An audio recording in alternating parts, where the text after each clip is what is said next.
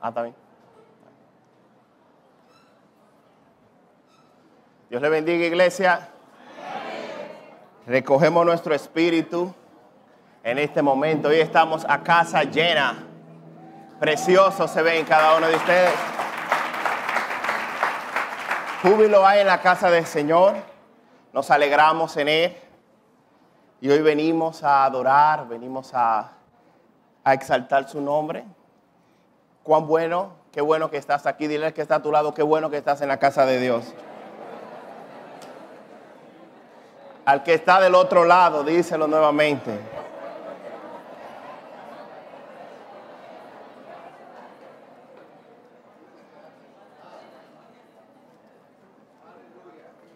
Muy bien. Yo quiero que en este momento inclinemos nuestros rostros, aquietemos nuestro espíritu y oremos a nuestro Dios para que Él pueda ministrar nuestros corazones. Padre, gracias, Señor. Hoy presentamos esta palabra, Señor. Hoy queremos, Señor, que así como te adoramos, Señor, y fuimos bendecidos, Señor, a través de la adoración, podamos ser bendecidos a través de tu palabra, Señor. Que tu pueblo hoy pueda salir regocijado, Señor, con las buenas noticias, Señor, que tú tienes para nosotros. Porque tu palabra, Señor, es como un manantial de vida, que cuando estamos muertos podemos ir a ese manantial y nos, y nos llenamos de nuevas fuerzas. Nos llenamos de nueva vida, Señor de la vida que solamente se encuentra en ti, Señor. Hoy el mundo, Dios, está buscando vida en cosas huecas, en cosas vanas, pero nosotros hoy estamos delante de tu palabra, Señor. Estamos delante de lo que realmente da vida, Señor. Y tú, oh Dios, nos ha dado vida cuando estábamos muertos en nuestros delitos y pecados. Y por eso hoy venimos delante de ti siguiéndote, Señor, hacia donde quiera que tú nos lleves, Señor. Por eso hoy estamos delante de tu presencia, Señor. Trae temor a nuestros corazones. Trae temor sobre tu palabra. Trae reverencia sobre tu palabra.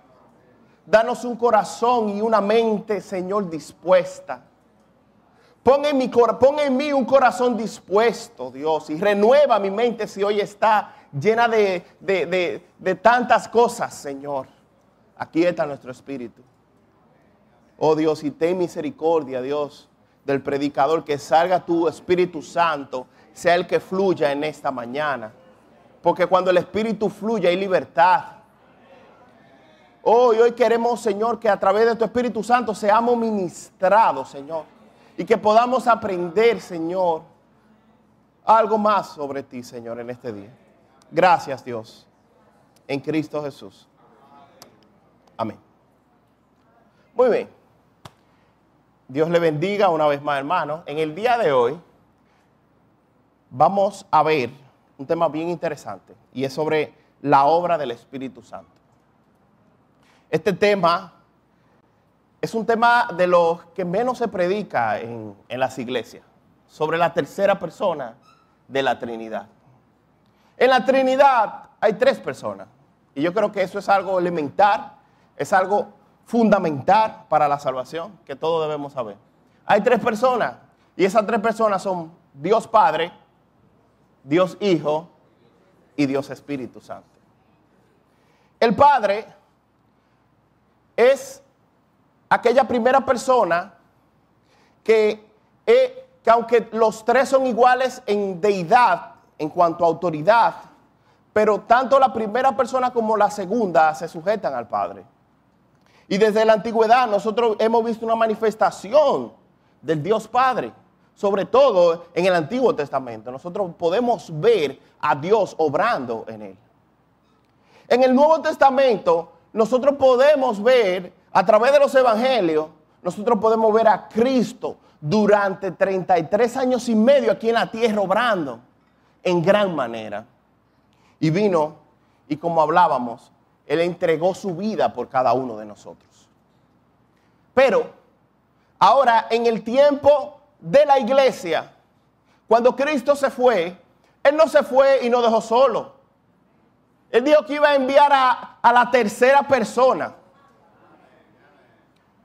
Cuando el Padre tenía manifestación con el pueblo, lo hacía a través de las nubes, de teofanía y demás. Cuando Cristo tenía contacto con su pueblo, lo hacía de frente, de una manera corpórea. Pero ahora, en el tiempo de la dispensación, el tiempo del Espíritu Santo, tú y yo podemos no tener un contacto corpóreo con el Espíritu, sino que Él está ahora dentro de nosotros. Y qué privilegio ahora que Dios no está en el cielo, Dios está ahora en mi corazón. Dios está en tu corazón. Qué bueno ahora que Él, Él ahora gobierna toda nuestra vida a través de la tercera persona, el Espíritu Santo. Y quiero primero decirte que nadie, absolutamente nadie, ha obrado más en tu vida que el Espíritu Santo. Nadie. Hay gente, que, hay gente que tú le tienes mucha estima y tú dices, wow, pero fulano ha hecho tanto por mí. O mi mamá ha hecho tanto por mí o mi esposo, mi esposa, ha hecho tanto por mí, pero realmente nadie ha hecho más por ti que el Espíritu Santo de Dios. Todo lo que Él ha hecho sobre nosotros es una obra inmensa que nosotros no podríamos hablarle en el día de hoy. Vamos a dar pincelada de lo que Él ha hecho. Pero la obra del Espíritu Santo sobre tu vida es inmensa y tú no puedes ignorar la persona que más ha hecho por ti. Tú tienes que estar pendiente y presente, número uno, todo lo que Él ha hecho por ti y que está en ti. Y Él sigue en nosotros obrando. Como decía, es la tercera persona. Muchos tienen al Espíritu Santo como una fuerza. Lo ignoran de tal manera que no lo ven como la persona de Cristo o la persona del Padre. Lo ven como una fuerza, como como algo, como un objeto que Dios usa, que no tiene, que no tiene poder propio, ni tiene autoridad propia, ni tiene una personalidad propia. El Espíritu Santo es tanto como tú y como yo, porque Él nos formó. Por eso Dios le dijo a Zacarías, le dijo, mira Zacarías, eh, yo quiero decirte algo, yo te voy a, yo te voy a defender a ti, pero no será con ejército, ni con fuerza. No será con ejército ni con fuerza que yo te defenderé, sino con mi espíritu. O sea, él dice, no será con fuerza. O sea, el espíritu no es una fuerza. El espíritu es una persona. Y esa persona, que es el Espíritu Santo, quiere gobernar sobre la vida de la iglesia. Y si hoy en día la iglesia está como está, es porque no le hemos dado el lugar a la tercera persona de la Trinidad sobre tu vida.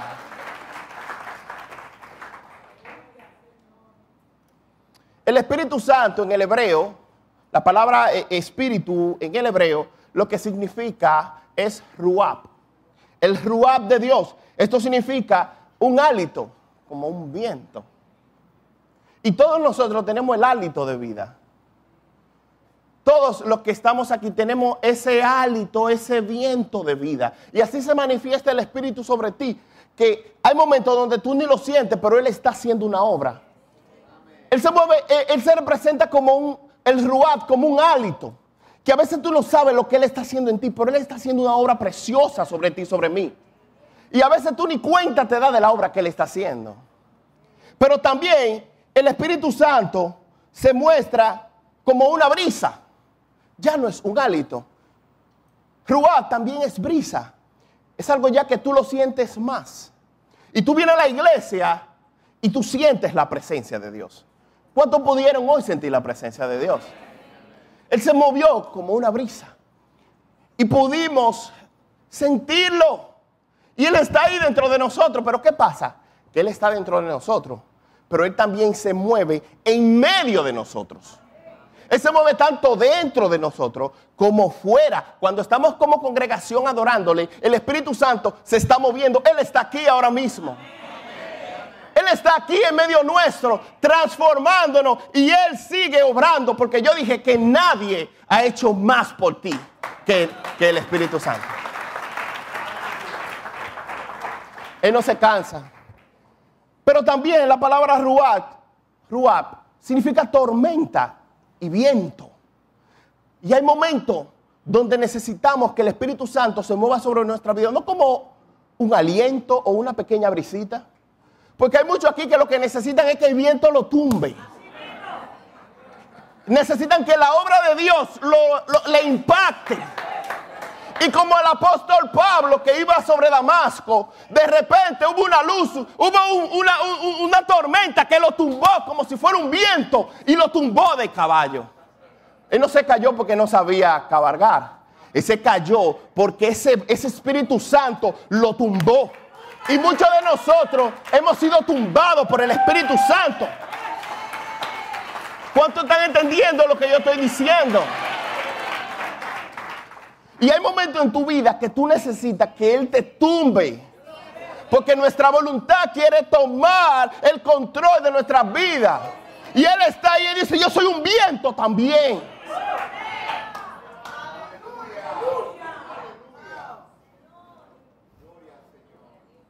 Necesitamos que Él se mueva de todas las formas. Hay momentos donde tú no necesitas un viento, donde tú quizás eh, eh, tus emociones están dolidas, donde tú fuiste quebrantado. Él no puede venir como viento y azotarte. Él viene como un hálito fresco que te da vida, que te abraza y con sus alas te cubre y te, y te calienta. ¿Cuánto han sentido ese caliente del Espíritu? En momentos de soledad y de prueba, Él está ahí como un aliento. Uf.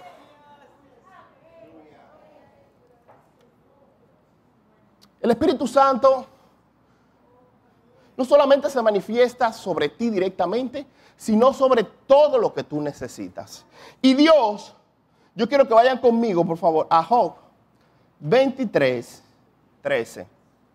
Allí nosotros vamos a ver que el Espíritu Santo, el Espíritu omnisciente, mostró su poder en la creación. Primero vamos a ver el Espíritu creando él fue que, él fue que estaba ahí ejecutando las palabras del Padre y del Hijo. Él, es, él era aquel carpintero que se movía en la creación. Y vemos que dice que su espíritu, hablando del Espíritu Santo, ¿qué dice? Adornó los cielos. Job 26, 13, si no lo tiene. ¿Y qué yo dije? 23, súmenle tres más.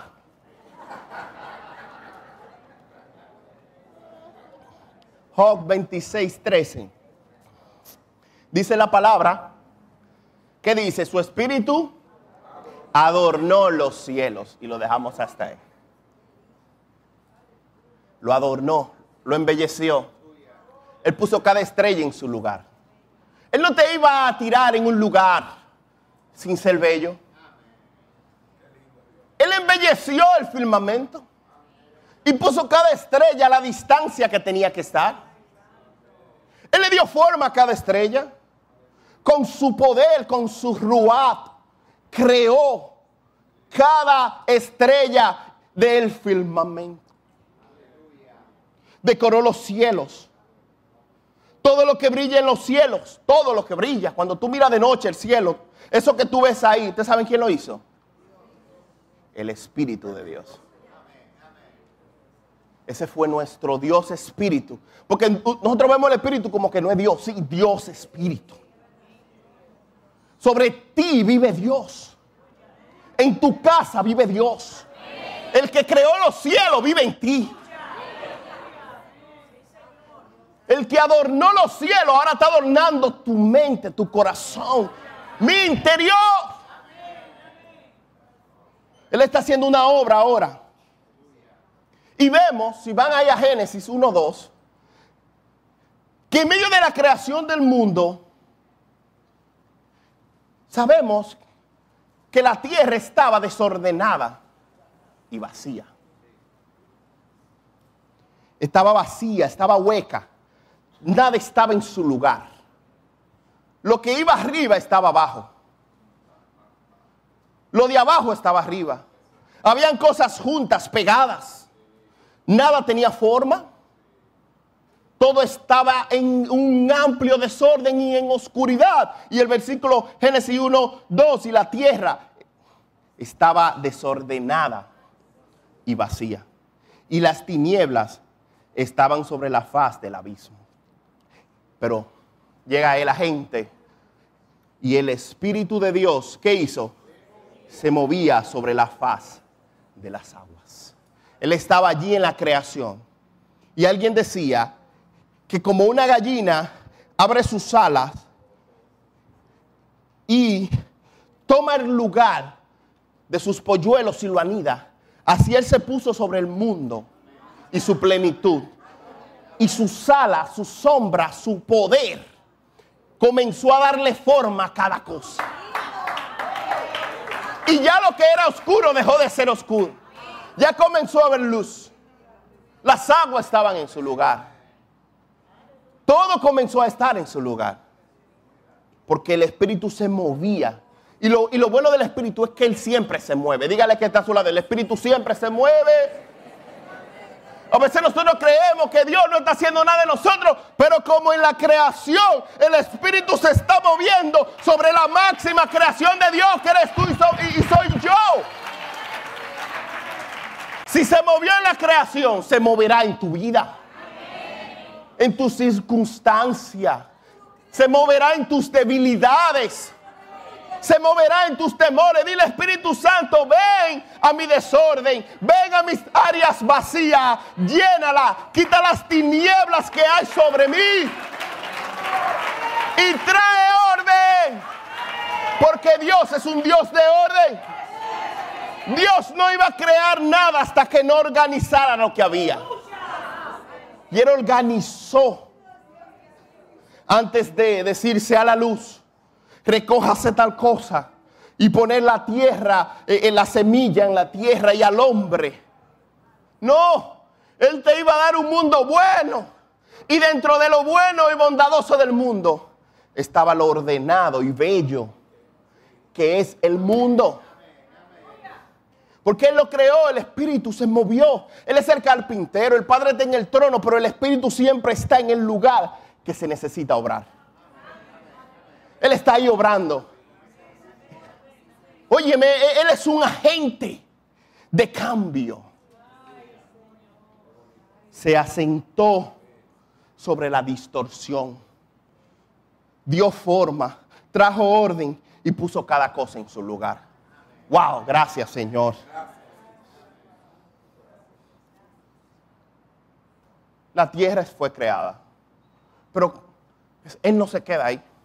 Si ustedes van conmigo al Salmo 104, 24, ustedes van a ver que el Espíritu Santo está en cada obra de procreación.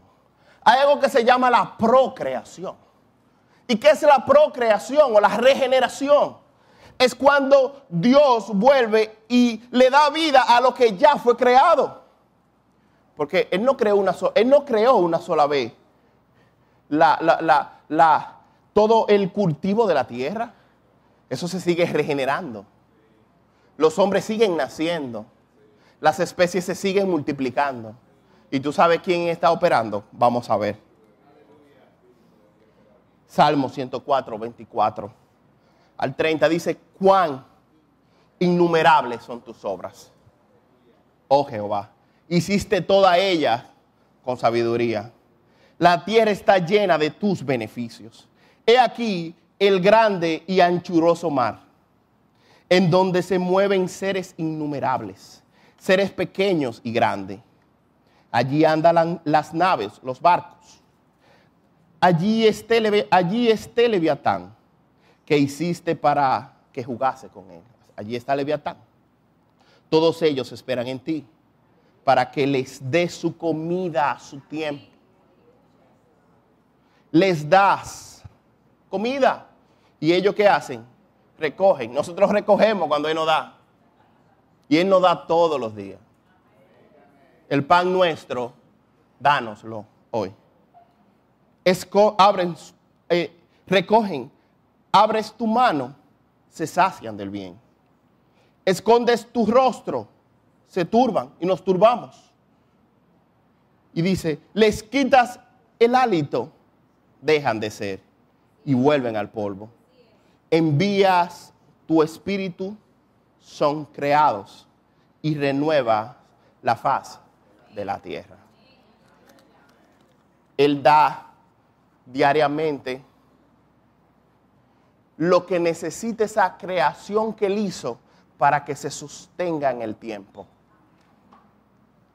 Él nos alimenta y nos da lo que nosotros necesitamos para que nosotros nos mantengamos aquí en la tierra vivo. Hay animales en el océano que nadie está pendiente de ellos. Ningún humano está pendiente de, de algunas razas. Hay personas en el mundo que nadie está pendiente de ellas. Y quizá nadie está pendiente de ti porque el otro cree que tú tienes de dónde buscar.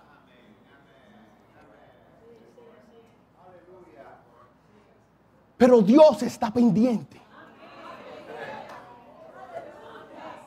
Dios te tiene en su cuidado. Y cada día te da lo que tú necesitas. Y no solamente la comida, sino que tú eres un, ser terrestre. Él trata que todo el alrededor donde tú vives esté en orden. Porque si la tierra se remueve, desaparecemos. Si se, Ustedes saben qué será la gran tribulación.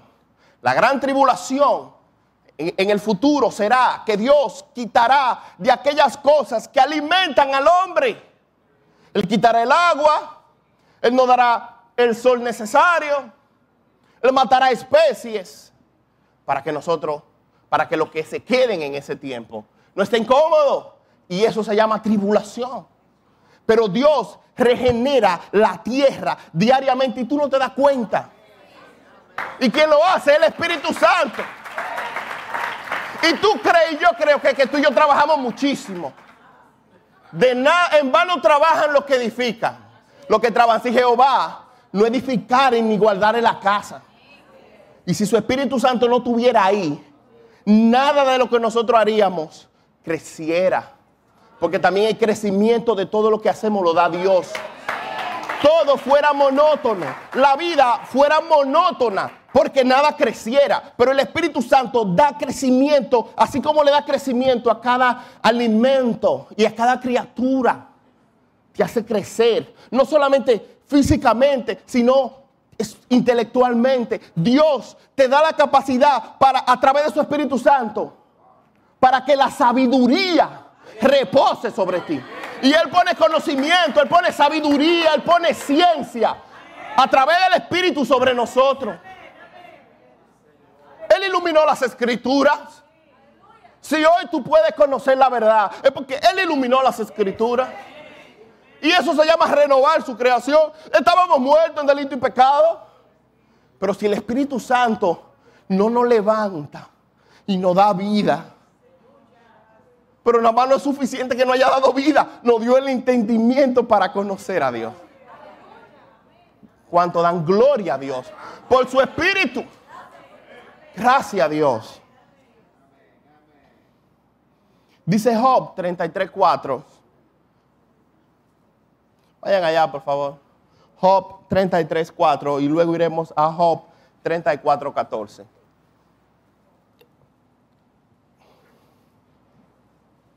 Job 33, versículo 4, dice, el Espíritu de Dios me hizo y el soplo del Omnipotente me dio vida. Él te hizo y no nosotros a nosotros mismos. Job 34, 14. Dice, si él pusiese sobre el hombre su corazón y recogiese así su espíritu y su aliento, toda carne perecería juntamente y el hombre volvería al polvo. Si Dios se recoge, ¿no morirían unos cuantos? Toda carne perecería todo animal, toda especie, todo hombre, todo. Si Dios se recogiera, si su misericordia se recogiera un poquito sobre su creación, Como dicen, si Dios se quitara. Pero Él está ahí. Él está ahí diariamente guardando, regenerando, dando vida a esa creación. Porque Él es fiel. Por lo tanto, el Espíritu Santo da vida, preserva la vida y quita la vida. Cuando el Espíritu se vaya, el aliento del Espíritu se vaya de ti, tú morirás. Ese hálito se va y dice la palabra que sube a Dios el hálito. Ahí mismo llegó tu vida. Ese, es el, ese era el tiempo de Dios establecido sobre ti, sobre mí. No hay mucho amén ahí, pero gloria a Dios. Como quiera un día se va a ir de ti. O sea que, porque yo lo estoy chinchando, eso no,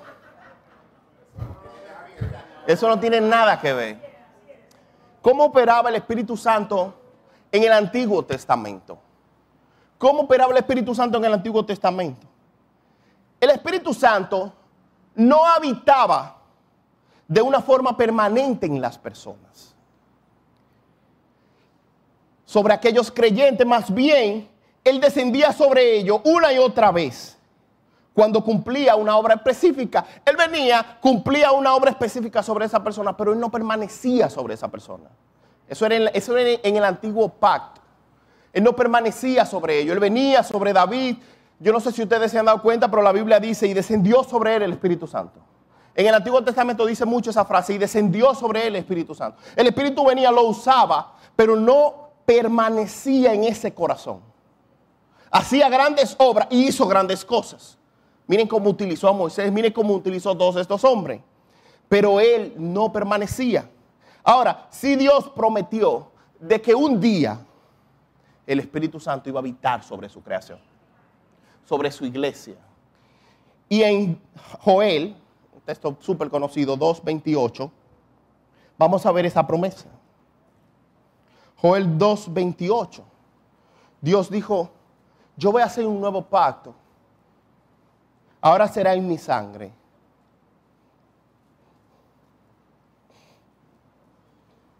Y Joel dice sobre ese, sobre ese pacto, Joel es un profeta menor, 2, 28 y 29 dice, y después de esto derramaré que mi espíritu sobre toda carne. Y profetizarán vuestros hijos y vuestras hijas Vuestros ancianos soñarán sueños y vuestros jóvenes que verán visiones. Y también sobre los siervos y sobre las siervas derramaré mi espíritu en aquellos días. Dios había prometido su espíritu. Y ya no sobre el líder del pueblo y algunas personas específicas del pueblo. Porque lo que pasaba en aquellos tiempos era que la relación de Dios era con un pueblo el pueblo tenía una relación con Dios a través de un líder. Pero Dios dijo, ahora yo quiero que ellos tengan mi espíritu en ellos para yo tener una relación directamente con ellos. Ahora no tenemos una relación con Dios a través del pastor, aunque el pastor es nuestro guía espiritual, pero ya tú puedes tener una relación personal con Dios. El pueblo necesitaba esperar que el, sacerdote o se le hablara, para que le hablaran a él. Pero ahora Dios te habla directamente a tu corazón, porque Él está en mi corazón y en tu corazón. Y no sobre los ricos, Él dice sobre los siervos, sobre los pobres, sobre toda carne. Y ahora tú ves personas que no importa su estatus social, Dios lo usa de una manera gloriosa en su gracia. Y tú ves jóvenes profetizando, adultos teniendo sueños, visiones. Y le digo la verdad, necesitamos retomar eso. Necesitamos ese tipo de llenura del Espíritu Santo para tener visiones.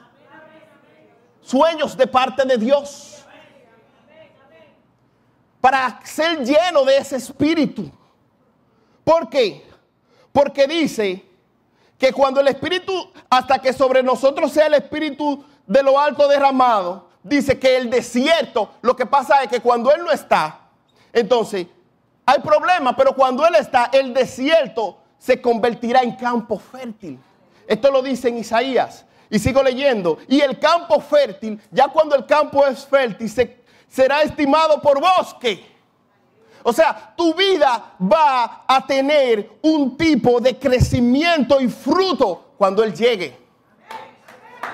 Hay personas que no tenían fruto, que no tenían como, como propósito. Y cuando el Espíritu llega a tu vida, te da carácter, te da poder, te da la autoridad de lo alto. Tú eras uno que era apático, que era una persona con temor, pero ahora Él llega y te da esa unción. Dios quiere una iglesia llena del poder de Dios. Necesitamos llenarnos del poder de Dios. El Espíritu Santo está en ti, sí, pero Él necesita rebosar tu vida. Está rebosándote. Él no quiere estar ahí ya, no, no, Él quiere gobernar tu vida. Él quiere llenarte y usarte. Porque Él está impuesto a trabajar. El Espíritu siempre está trabajando, pero hay gente que quiere tenerlo ahí, no, el Espíritu ya está bueno. Ya yo soy cristiano que quiero ser, no quiero ceder más en mi vida. Ya yo estoy bien ahí. Tales pecados también me agradan. No, necesitamos dejar que Él obre de una manera gloriosa sobre ti. No lo limites, porque la obra que Él quiere hacer es buena. No lo limites, la obra que Él quiere hacer es buena. Cuando Él está en nosotros, dice que su pueblo habitará en morada de paz, en habitaciones seguras y su recreación será en reposo. Eso hace el Espíritu Santo. Y así operaba el Espíritu Santo en el Antiguo Testamento. La promesa está ahí que vendría. Ahora, ¿quién fue la primera persona sobre quien el Espíritu Santo entonces ahora habitó sobre él? No fue que no era que como que venía y se iba, no, ahora quién fue la primera persona entonces en quien el Espíritu Santo habitó sobre él. Sencillo, todos lo sabemos. Juan 1:29. Vayan allí, por favor.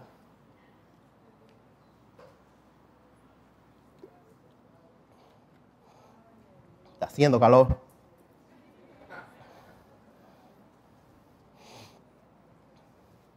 Juan 1:29. Y yo quiero que tomemos estos principios bíblicos sobre nuestras, sobre nuestras vidas. Cristo fue la primera persona sobre quien se derramó y moró el Espíritu Santo. Juan 1.29. El siguiente día vio Juan a Jesús que venía a él y dijo, he aquí el Cordero de Dios que quita el pecado del mundo. Este es aquel de quien yo dije, después de mí viene un varón el cual es antes de mí, porque era primero que yo. Y yo no le conocía más para que fuese manifestado a Israel. Por esto vine yo bautizando con agua. También, también dio Juan testimonio diciendo, vi al Espíritu que descendió del cielo, como paloma. ¿Y qué dice? Y permaneció. Se fue permaneció. Y yo no le conocía a Jesús. Pero el que me envió a bautizar con agua, aquel me dijo, sobre quien vea descender el Espíritu y que permaneciere sobre él. Ese es el que bautiza con el Espíritu. Y yo le vi y he dado testimonio de que este es el Hijo de Dios. Una de las evidencias de que Cristo es el ungido era que el Espíritu iba a permanecer sobre él. Cuando descendió como paloma. Porque sobre cuánta gente no había descendido el Espíritu Santo. Pero no había permanecido. Pero Jesucristo lo retuvo en su vida. Lo retuvo. Y ese era el testimonio de que era el Hijo de Dios. Jesús viene entonces a promover una nueva era. Este mundo promueve una nueva era, pero Jesús promovió la era de que el Espíritu permaneciera sobre aquellos que creyeran en Él. Porque Él es el prototipo hombre perfecto, que todo lo que suceda en Él aquí como hombre, también debe suceder sobre su iglesia. Y si el Espíritu iba, iba a descender y a sentarse y permanecer sobre Él, lo tenía que hacer sobre cada uno de aquellos que creyeran en Él. Y yo no sé si ustedes saben la importancia de esto, de que el Espíritu permanezca sobre ti. Pero esto es muy importante, porque imagínate que la misma gloria de Dios venga sobre ti, te use y se vaya. Vuelve y se quedan todos esos temores. Tú no tienes la misma capacidad sobre tus debilidades. Los del Antiguo Testamento no tenían nada de eso. Por eso ellos escuchaban sobre que un día iba a permanecer el Espíritu Santo sobre el ungido. Y ellos se gozaban y querían desear esos días. Pero la iglesia hoy en día tiene el Espíritu Santo sobre ellos y no se goza. Porque no él no entiende esto. Nosotros no vemos la dimensión de que el Espíritu salga de aquí contigo y conmigo. Duerma contigo, viva contigo.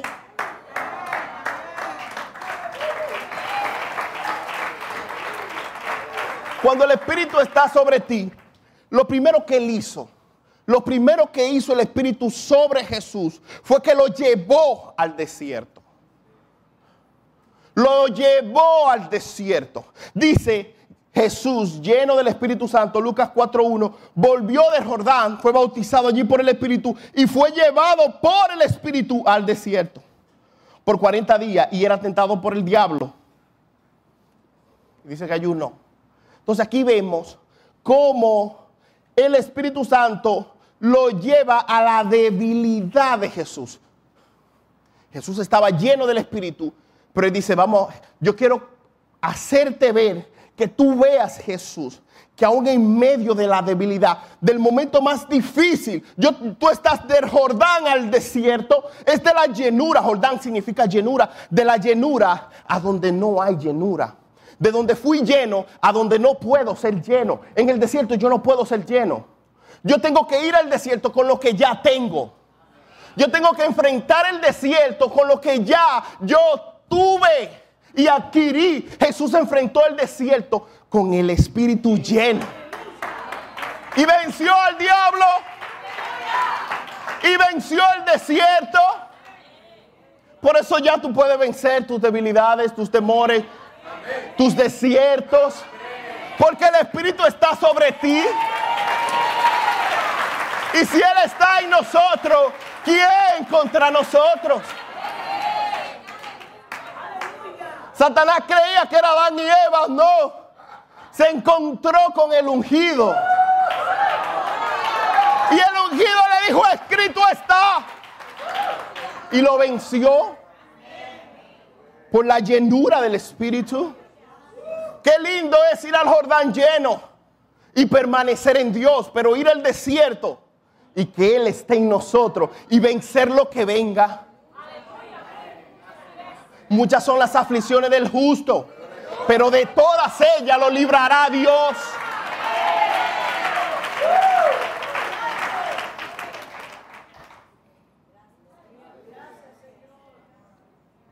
Ahora hay algo más también.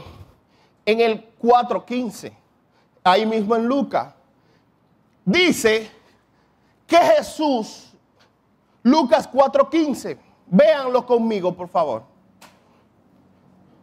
Y Jesús se volvió, o sea, él sale del, del Jordán para el desierto lleno, pero ahora él sale del desierto lleno hacia otro sitio. Y dice, Lucas 4:14, y Jesús volvió en el poder del Espíritu a Galilea y se difundió su fama por toda la tierra de alrededor. Y enseñaban en la sinagoga de ellos y era glorificado por todos. Aquí vemos dos cosas. Él sale del, del desierto hacia lo cotidiano. Y Dios quiere que tú no solamente te lleno en los momentos de dificultad. Él quiere que tú te lleno en tu vida cotidiana. Que cuando tú estés en tu casa, tú te lleno del Espíritu. Él fue a Galilea Fue a Galilea. Pero fue lleno del Espíritu. Y allí en Galilea, todo lo que se presentó en su vida, él obró de manera perfecta. El Espíritu se gozaba en Cristo. Pero también vemos algo más y es que cuando tú tienes el Espíritu Santo, Él te capacita para el ministerio. Porque Jesús entonces comenzó a hacer grandes obras en el ministerio. Fue después de la llenura del Espíritu. Tuve que Él andaba en diferentes sitios antes de ser lleno del Espíritu, pero no hizo una obra como estas hasta que fue lleno del Espíritu.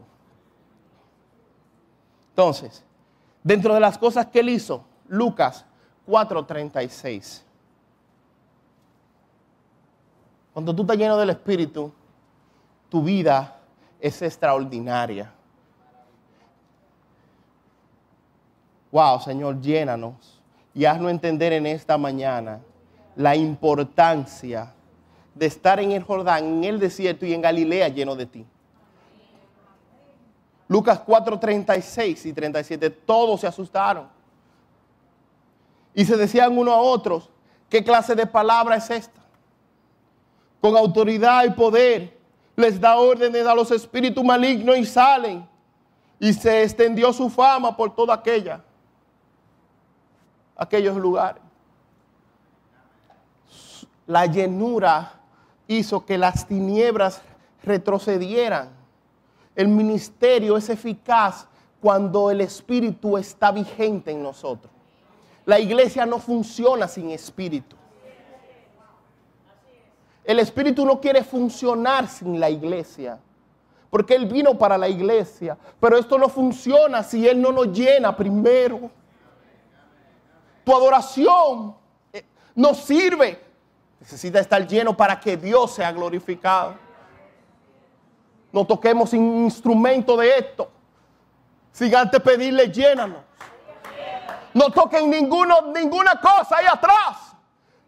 Si no vivimos vidas santas que agraden a Dios.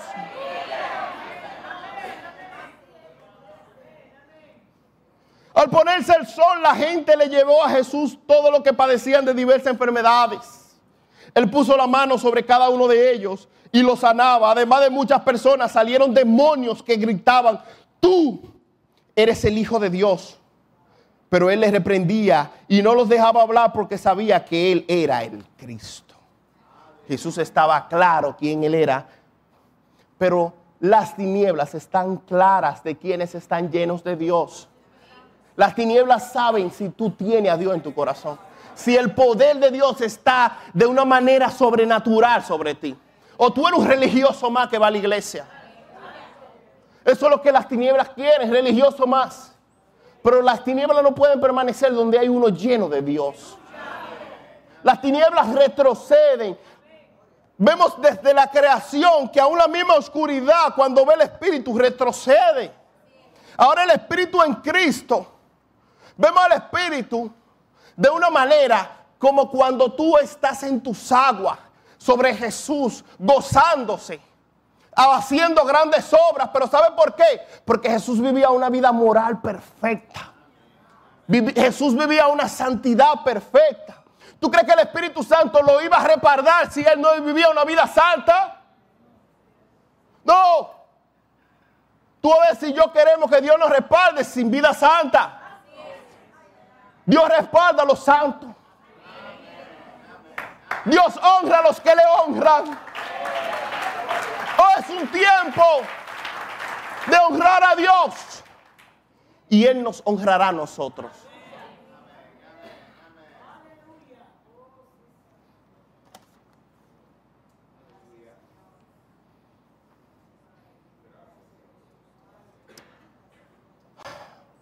A mí me gusta algo. Usted dirá, bueno, Jesús era Dios. Por eso el Espíritu Santo lo usaba de esa manera. Claro, era Dios. Era la segunda persona de la Trinidad. ¿Cómo no lo iba a usar? Pero te digo algo. Jesús, todo lo que hizo, no fue por el poder de su deidad, por el poder de la segunda persona de la Trinidad. Jesús dependió, operó conforme al poder que había en él a través de la tercera persona de la Trinidad. Haya pues en vosotros este sentir que hubo en Cristo Jesús, el cual, el cual siendo en forma de Dios, no estimó el ser igual a Dios, sino que tomando forma de siervo, hecho semejante a los hombres y estando en la condición de hombre, se humilló a sí mismo. Él era Dios y tenía la forma de Dios, pero él no utilizó su forma divina para hacer nada terrenal. Satanás en algunas ocasiones quiso tentarle para que él utilizara su deidad propia. Si tú eres el hijo de Dios, tírate. Si tú eres el hijo de Dios, convierte esta piedra en pan. Pero no, él se limitó hacia lo que el Espíritu quería. El Espíritu lo llevó al desierto, pero el Espíritu lo sacó del desierto. Pero el Espíritu le trajo palabra en ese momento. El Espíritu no quería que Jesús convirtiera una piedra en pan, sino que dijera que, que no del pan vivirá el hombre, sino de toda palabra que sale de la boca de Dios. El Espíritu Santo no quería que Jesús se tirara desde el pináculo o que recibiera aquella oferta de Satanás. El Espíritu quería que Jesús le fuera fiel al Padre. Y así lo hizo Jesús. Él era guiado por el Espíritu Santo. Él, como tú y como yo, hombre, fue usado porque él vivía en santidad, porque él vivía enfocado y porque él quería agradar y hacer las obras de mi Padre. Mi comida y mi bebida es hacer la voluntad del que me envió. Jesús estaba enfocado. El Espíritu Santo usa creyentes enfocados. El problema de nosotros es que nosotros estamos tan enfocados en tantas cosas que cuando Dios está haciendo una obra en un sitio, mi mente está en lo que yo estoy haciendo. No en lo que Dios es, estamos, en lo que Dios está haciendo y moviéndose. Jesús, su comida y su bebida el hombre vive para comer y beber y disfrutar. Lo que Jesús buscaba era agradar a Dios. Y por eso el Espíritu se complacía en las obras, en la vida del Hijo y los respaldó. Los respaldó siempre. Hasta aquellas horas de la cruz que lo abandonó. En el único momento, Padre, ¿por qué me ha desamparado? O sea, Padre, tú me has desamparado en la persona del Espíritu. Porque ellos, aunque son diferentes, pero en, una forma u otra, ellos armonizan en el uno con el otro. Yo no lo voy a explicar eso muy bien, pero se lo voy a dejar ahí.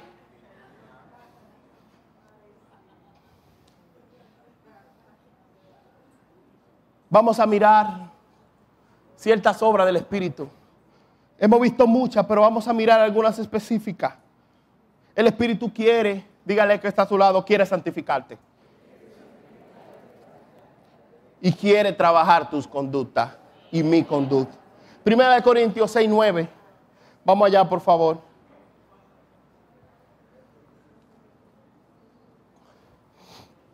El Espíritu Santo es quien trabaja tu vida de santidad interna. Él es el encargado en tus conductas personales.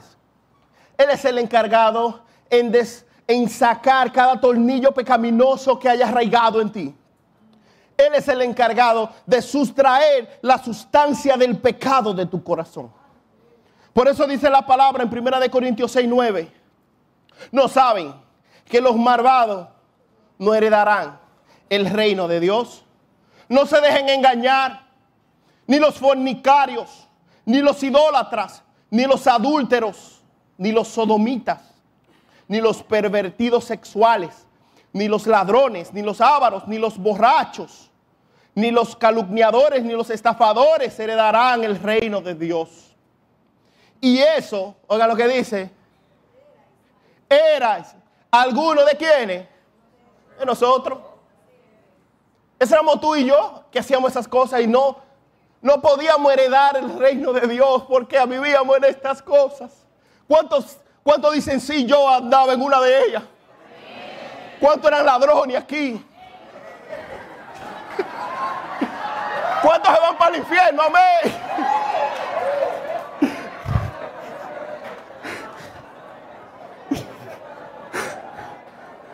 Yo me acuerdo una vez que el pastor estaba predicando y el pastor decía, en mi propia palabra lo voy a decir, el pastor decía, lo que somos un grupo de hipócritas. Y, y, la iglesia dijo, amén. Y yo digo, pero nos gusta que no deje. ¿Cuántos son estafadores? Y eso era ese alguno de ustedes. Aunque yo se lo pregunte, la Biblia lo cualifica a usted dentro de ese grupo. Aunque yo le diga que usted es bueno, usted y yo éramos esos que estaban ahí. Y eso éramos nosotros, los que no íbamos a heredar el reino de los cielos. Y lo dice dos veces en el texto. Cuando Dios enfatiza una misma idea dentro de un texto que hace un énfasis, es porque Él quiere dejar una idea clara. Y la idea clara era, esa gente no van para el cielo. Eso eran ustedes. Vamos a seguir leyendo versículo 11. Y eso era, era algunos de ustedes. Pero ya han sido lavados ya han sido santificados, ya han sido justificados en el nombre del Señor Jesucristo y por el Espíritu de nuestro Dios. Aleluya.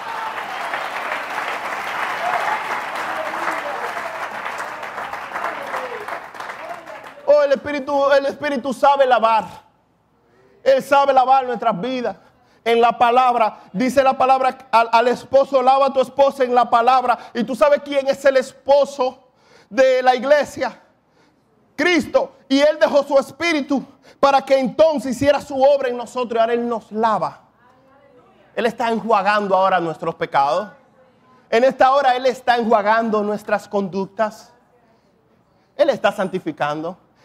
Y santificar entonces es que Él la aparta y la enjuaga.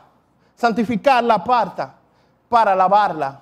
Es un trapo de ropa de inmundicia que él saca y lo limpia. Y era de inmundicia, pero ahora lo vuelve blanca lana. No importa lo sucio que esté tu vida, el Espíritu Santo tiene cómo quitar esa sustancia dañina de tu corazón.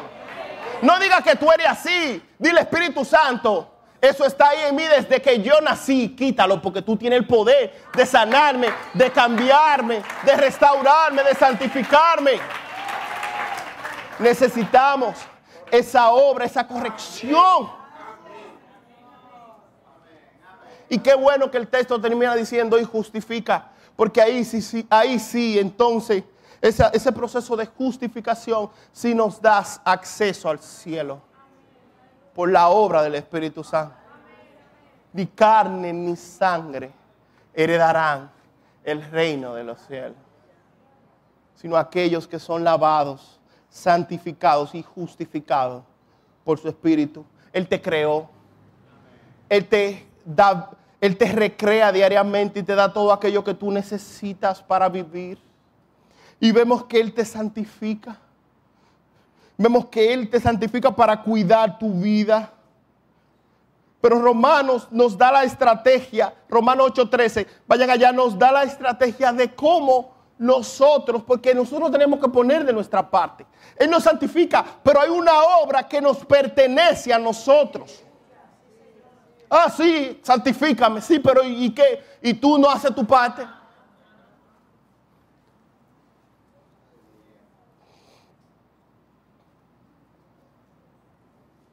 Romanos 8, 13.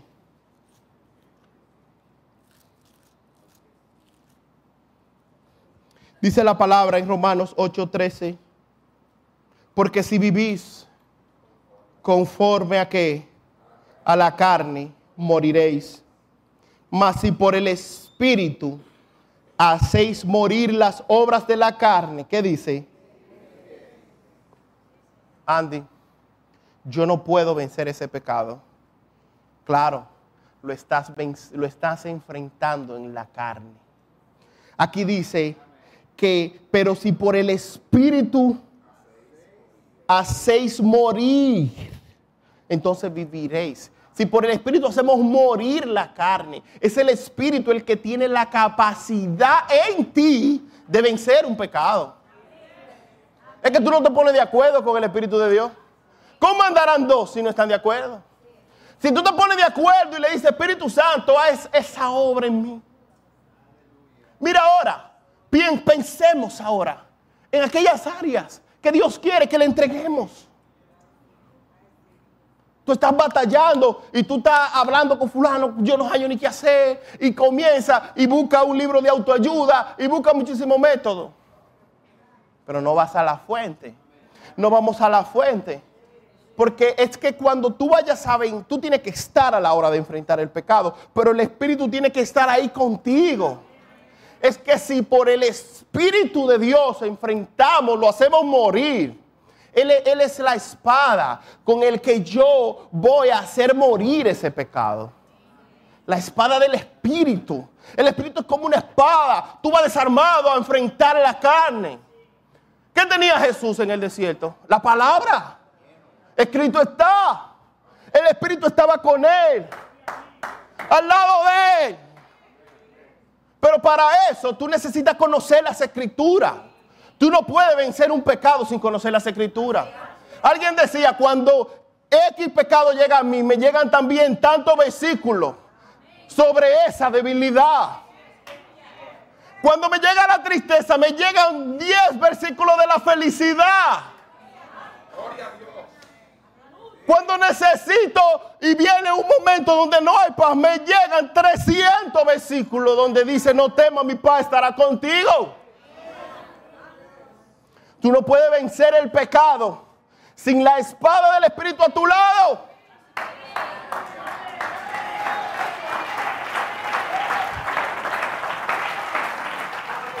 No sé usar la espada. Muchos caen en ese punto que no saben usar la espada del Espíritu. Salen con la armadura, pero salen sin la desarmados, porque la espada es el único instrumento de, de, de ofensiva. Y el pecado siempre hay que enfrentarlo. le arriba. Óyeme, es una guerra. Y tú necesitas conocer las almas de nuestras milicias, que no son, no son carnales, son espirituales. Pero dice la Biblia que son poderosas en Dios para la destrucción de fortaleza. llevando cautivo todo pensamiento a la obediencia de Cristo.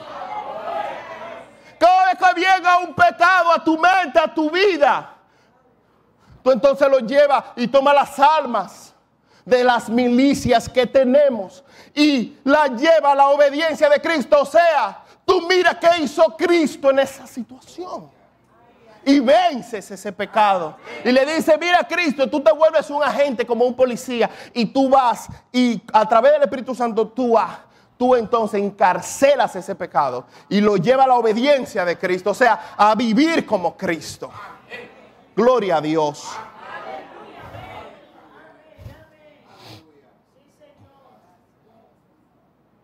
Entonces, ¿qué hago? ¿Cómo puedo entonces comenzar el proceso? para comenzar a vivir vida de santidad por medio del Espíritu Santo.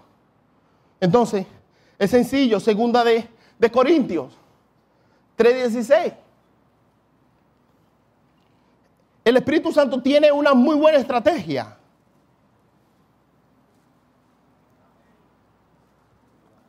Me avanzar. Segunda de Corintios 3:16 nos da la herramienta para saber cómo somos transformados, cómo el Espíritu produce transformación. Quizá tú eso es lo que necesitas hoy, transformación. Cuando algo no es transformado, cuando algo se mantiene estático, qué difícil es. Cuando algo no cambia, cuando algo no camina, cuando un proyecto no avanza. Tú eres como un edificio y, y necesitamos avanzar de a rápido, de a poco, pero necesitamos siempre ir poniendo ahí cada pieza. Y esa transformación la hace Dios. Segunda de Corintios 3:16 dice, pero cada vez que alguien se vuelve al Señor, el velo es que es quitado. Cuando tú estás delante de la presencia del Señor, tú estás sin velo. No hay nada humano cuando tú te acercas a Dios. La transformación viene al acercarse, al mirar el rostro. Es mirando el rostro de Dios. ¿Cómo fue transformado Jacob? Un engañador, un ladrón. Él fue a Peniel y allí en luz Peniel miró el rostro de Dios y fue cambiado. Él, él salió diferente, él ya no era el mismo. Necesitamos ser diferentes, necesitamos ser transformados. Necesitamos cada vez que alguien se vuelve al Señor, el velo es quitado. Versículo 17. Ahora bien, el Señor es el Espíritu. Y donde está el Espíritu del Señor, allí hay libertad. Donde está el Espíritu del Señor, allí hay libertad. y sigue 18, dice, así, todos nosotros que con el rostro descubierto. Dios no quiere a nadie aquí con un velo en la cara cuando esté en la presencia de Dios. No vengas con, no venga con presunciones, no venga como que, que, que no va a suceder nada. Ven abierto, ven con un corazón abierto ante Dios siempre. Cuando te expongas a la palabra, este es el, este es el rostro de Dios. Dios nos ha, dejado, nos ha dejado su rostro escrito. Cuando te acerques al rostro de Dios, cuando tú estás mirando la palabra, tú estás mirando el mismo rostro de Dios. Ven a cara descubierta, ven a cara pelada, ven siendo tú, ven con manos vacías, ven conforme a lo que tú eres. No vengas con hipocresía, ven tú. Y dice que cuando venimos con esa actitud, así todos nosotros que con el rostro descubierto reflejamos como en un espejo la gloria del Señor, somos transformados a su semejanza con más y más gloria por la acción del Señor, que es el Espíritu. Wow. Transfórmanos al verte, Dios. Cuando miremos el reflejo de tu espejo y nos miremos en el espejo, ya comenzaremos a ver cómo la figura de Cristo comienza a impregnarse en nuestras vidas. Comenzamos a parecernos a Jesús. Cada vez que tú haces la Biblia, cada vez que tú abres la Biblia a cara descubierta, comienzas a parecerte más a Jesús. Tú no lo ves. Quizá en el momento no te das cuenta, porque quizá el trabajo del Espíritu fue como un hálito en ese momento. Quizás la obra no fue demasiado fuerte, pero sí hubo una transformación él ahora te, está, nos, nos está llevando al espejo. Hoy estamos delante del espejo de Dios. Y estamos siendo transformados aquellos que a cara descubierta ponen su rostro a la disposición de Dios. No solamente el Espíritu Santo nos transforma a través de su palabra, no solamente nos santifica, sino que el Espíritu es el que ora por nosotros. Oigan lo que dice. Pablo le ora a Dios y le dice, no le he dado, no he dejado de dar gracia por ustedes, a recordarlos en mis oraciones. Pido que el Señor de nuestro, pido que el Señor nuestro, Jesucristo, el Padre glorioso, les dé del espíritu de sabiduría y de revelación para que lo conozcan mejor. Pido también que les sean iluminados los ojos del corazón para que sepan a quién y a través de quién es la esperanza, el que lo ha llamado, para que sepan cuál es la riqueza de su gloria, la herencia de entre los santos y cuál es la incomparable grandeza de su poder a favor de los que creemos. Ese es el poder, esa es la fuerza grandiosa y eficaz. Pablo oraba para que a través del Espíritu Santo sean iluminados y puedan reconocer la sabiduría, las revelaciones que Dios tiene. Dios tiene revelaciones diarias, Dios tiene iluminaciones, Dios ilumina esto. ¿Tú crees que tú puedes ir a mano pelada a, escuchar las a, a conocer las escrituras? No. Cada vez que tú entiendas algo de las escrituras, dale gloria a Dios porque el Espíritu te iluminó. Pablo oraba y decía, yo oro para que ellos sean iluminados con las escrituras. Porque las corrientes se lo están llevando. Y yo no quiero que así sea con ustedes hoy, iglesia. Yo quiero que cada día Dios les dé sabiduría para que puedan entender las escrituras y no se vayan por otro lado. Hay miles de religiones que se han ido por otro lado. Porque no son iluminados por la palabra. Ellos leen la Biblia y le dan humanamente al, raciocinio humano. Pero no le entres a la palabra con tu raciocinio humano. Primero ora y dile, Dios, ilumíname tu palabra. Ilumíname tu palabra revelada hoy. Y cuando vayas a leerla de nuevo, como siempre hacemos, oramos y le decimos, Dios, ilumínanos tu palabra una vez más. No vaya y abra la Biblia y comience a leer algo, no. Pide iluminación. Porque cuando tú pides iluminación, tú también, tú pones tu corazón dispuesto y vas a sacar a descubierta y el Señor te hace penetrar su luz. Pero eso lo hace el Espíritu, esa iluminación. Ese, ese discernimiento que Él te da para comprender las escrituras. Tú, tú estás conociendo cosas espirituales, cosas que no son de esta tierra. Lo que nosotros estamos hablando son cosas celestiales que el ojo no vio ni el oído yo, ni, ni, nadie pudo parpar. Esas son las cosas que Dios preparó que hoy nos está dando.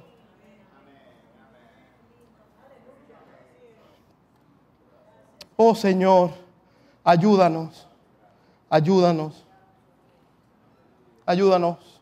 Voy a ir cerrando, voy a ir cerrando. Hay algo que se llama ¿Cómo le llamó Jesús a, él? El Paracletos.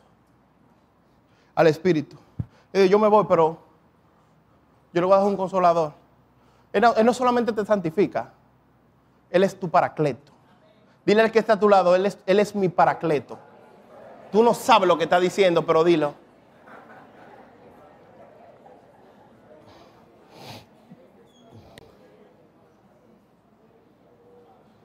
Paracletos es significa llamado a estar al lado del que está llamado. Tú fuiste llamado por Dios y Él fue llamado a estar a tu lado.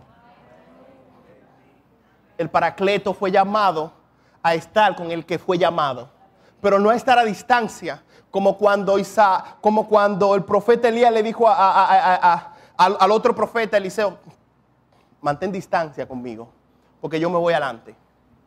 No, el Espíritu nunca te va a decir que echa para allá, a menos que tú estés en pecado, claro. Él no va a estar conforme, pero Él está ahí para estar contigo y conmigo. Él es el paracleto, Él está ahí para darnos paz y descanso. En aquellos tiempos, si algo necesitaba la iglesia, era un paracleto. Porque ellos estaban siendo perseguidos por un imperio. Y oigan lo que dice la palabra en Hebreos 9:31, mientras tanto la iglesia disfrutaba de paz a la vez que consolidaba en toda Judea, que se consolidaba. La iglesia disfrutaba de paz a la vez que se consolidaba en toda Judea, Galilea y Samaria, pues vivían en el temor del Señor e iban creciendo en número, fortaleciendo por el Espíritu Santo. La iglesia permanecía en paz en medio de la persecución cuando estaban matando a sus hijos, cuando ellos veían que le, llevaran, que le llevaban un familiar a la hoguera, ellos tenían paz. Tenía paz aquel que le llevaban el familiar y tenía paz el que era llevado a la hoguera. Muchos de esos que iban, iban hacia la hoguera, iban hacia su muerte, cantando, con la paz del Espíritu. Cuando, están, cuando estamos llenos del Espíritu Santo, óyeme, ni la muerte trae a nosotros temor. David lleno del Espíritu dijo, aunque un ejército acampe contra mí, yo no temeré. Jehová es mi luz y mi salvación. Jehová es la fuerza de mi corazón. ¿De quién me atemorizaré? Se juntaron contra ti un ejército, todos contra mí. Todos ustedes contra mí. Le digo algo, no temeré aunque me citen, aunque se levante sitio contra mí, no temerá mi corazón. O sea, si hay algo que teme a veces, que te hace tu, tu, tu, tu, el corazón. El corazón de David estaba tranquilo. Los latidos de David estaban tranquilos. La paz de esta iglesia, mientras eran perseguidos, perseguida, ella estaba tranquila. Y hoy Dios te dice, ¿por qué estás sin paz? Necesitas más de mi espíritu. Necesitas más de mi llenura. Necesitas más de mi presencia. Quiero concluir diciéndole a ustedes de que Dios también te da el espíritu para que tú, el espíritu está en ti para que tú veas a Dios de una forma diferente. El primero que comenzó a decirle Padre a Jesús, la, primera persona que comenzó a decirle Padre a Dios fue Jesús. Todos lo veían como Dios, como el omni, como el trascendente. Cuando el Espíritu está en él, vemos que una de esas cualidades es que Jesús le llama Padre al nosotros tener el Espíritu Santo, dice en Gálatas, ustedes ya son hijos de Dios. Dios ha enviado a nuestros corazones el Espíritu de su Hijo. O sea, ahora nosotros tenemos el mismo Espíritu de Cristo. Y por eso tenemos una autoridad y le podemos clamar, Abba Padre, Padre bueno, mi Padre. Oh, mi Padre personal. Ahora Dios es tu Padre personal. El Espíritu nos da la autoridad de, que, de ser hijos y de llamarle Padre. Hay personas que, que, que, no ven a su Padre como su Padre, porque no se sienten con la autoridad de llamarlo Padre. El Espíritu Santo nos da esa autoridad de tener una relación con Dios de hijo a Padre. Y también nos dice cuando estamos pasando por momentos donde no sabemos dónde estamos parados, donde nuestra fe salió volando. El Espíritu está ahí dentro de nosotros. Y Juan, primera de Juan 4:13 dice, ¿cómo sabemos que permanecemos en Él? A veces tú no sabes si, si sigues permaneciendo en tu Padre. ¿Cómo sabemos que permanecemos en Él? Y que Él permanece en nosotros. Porque nos ha dado su Espíritu. Mientras tú sientes el Espíritu Santo, di, yo sigo siendo hijo de Dios.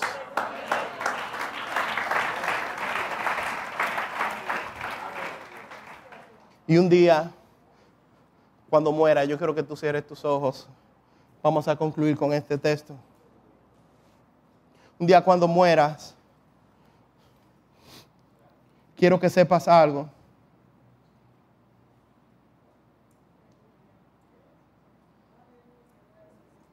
Si hoy ese espíritu con el cual tú llamas a Dios Padre está en ti, no importa que venga la muerte. Porque cuando la muerte venga, que ya estemos de aquel lado del mundo, dice Romanos, y si el espíritu de aquel que levantó a Jesús de entre los muertos vive en ustedes, el mismo que levantó a Cristo de entre los muertos, también dará vida a sus cuerpos mortales por medio de su espíritu, quien vive en ustedes. Espíritu Santo, tú vives en nosotros. Eso nos garantiza todo lo que hemos visto hoy desde la creación, procreación, santificación. Esa obra que hiciste en Jesucristo, que ahora la haces en nosotros. Y hay tantas cosas más que tú haces que es que no nos da el tiempo para hablarlo, Señor. Pero si de algo debemos estar seguros, es que si el Espíritu está en nosotros, nuestros cuerpos resucitarán un día. Y estaremos contigo, Dios. Él es la zarra de la esperanza. Tú nos dejaste el Espíritu como herramienta, como garantía de que tú vienes por nosotros. Espíritu Santo, tú que habitas en las alturas, pero habitas en los corazones. Hoy queremos pedirte que nos llene de ti.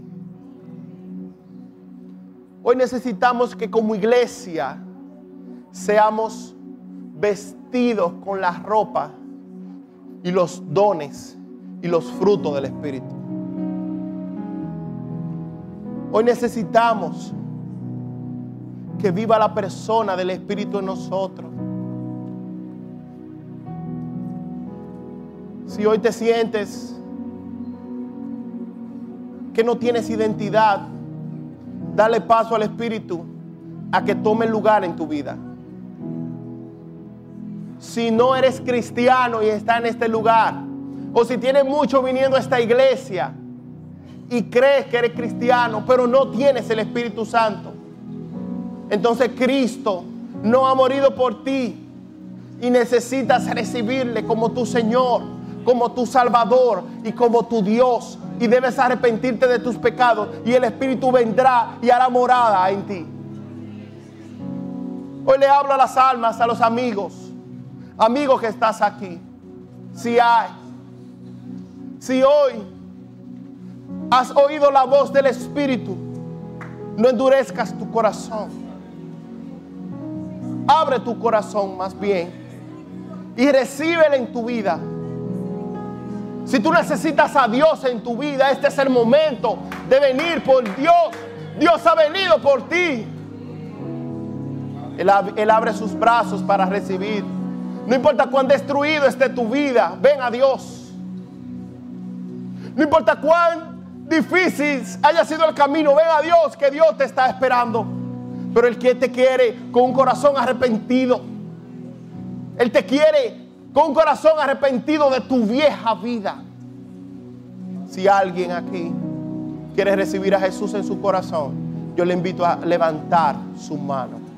Ahí donde estés, yo le invito a levantar su mano. Dios le bendiga a esa dama. Dios te bendiga ya también. ¿Alguien más quiere a Jesús en su corazón? Ve una vida ahí, no sé. Dios te bendiga también. Alguien más quiere a Jesús. Jesús está aquí a través de su Espíritu Santo y Él quiere llenar tu vida. Tráiganlo aquí al altar, por favor, a, esos, a esas vidas. Alguien más dice, yo quiero a Jesús. Yo quiero arrepentirme de mis pecados. Aleluya. Vengan por acá, vengan por acá, no tengan miedo. Vengan a la presencia de Dios. Que Él quiere hacer grandes cosas con ustedes. Vengan y sean bautizados. Que Él dijo, yo he derramado mi espíritu sobre toda carne. Aleluya, Señor. Gracias te damos. Mira a este joven. Llénalo en esta hora del espíritu de poder. Llénalo en esta hora del espíritu de salvación. Llénalo en esta hora del paracleto que venga a su corazón. Este joven ha estado por unos quizá 20 y tantos años solo. Y las tinieblas se han apoderado de su vida. En esta hora sea el Espíritu Santo trayendo orden a todo lo que está vacío. Si su mente está vacía, traiga orden. Si su corazón está vacío, trae orden. Muévete, Espíritu. Así como tú te moviste sobre la iglesia, muévete en esta hora, Señor. No sabemos cuál es su necesidad, pero ven, llénala porque tú tienes para dar. En nombre de Jesús, Señor. Gracias, Señor. Presento tu iglesia, Señor, en esta hora. Presento tu iglesia en esta hora, Señor. Y como Pablo oro, como el apóstol Pablo oro, Señor. Oh Señor, yo te ruego, Padre, y pido que el Dios nuestro, el Dios de nuestro Señor Jesucristo, el Padre glorioso, les dé a esta iglesia el espíritu de sabiduría. Que le dé a esta iglesia el espíritu de revelación. Para que te conozcan. Para que te conozcan mejor. Pido también que les sean iluminados los ojos del corazón para que sepan sobre quién está puesta la esperanza de ellos, para que sepan cuál es la riqueza de la gloria, cuál es la herencia que esperamos, para que no pongan su mirada en esta tierra, sino en Jesucristo nuestro Señor. Amén. y a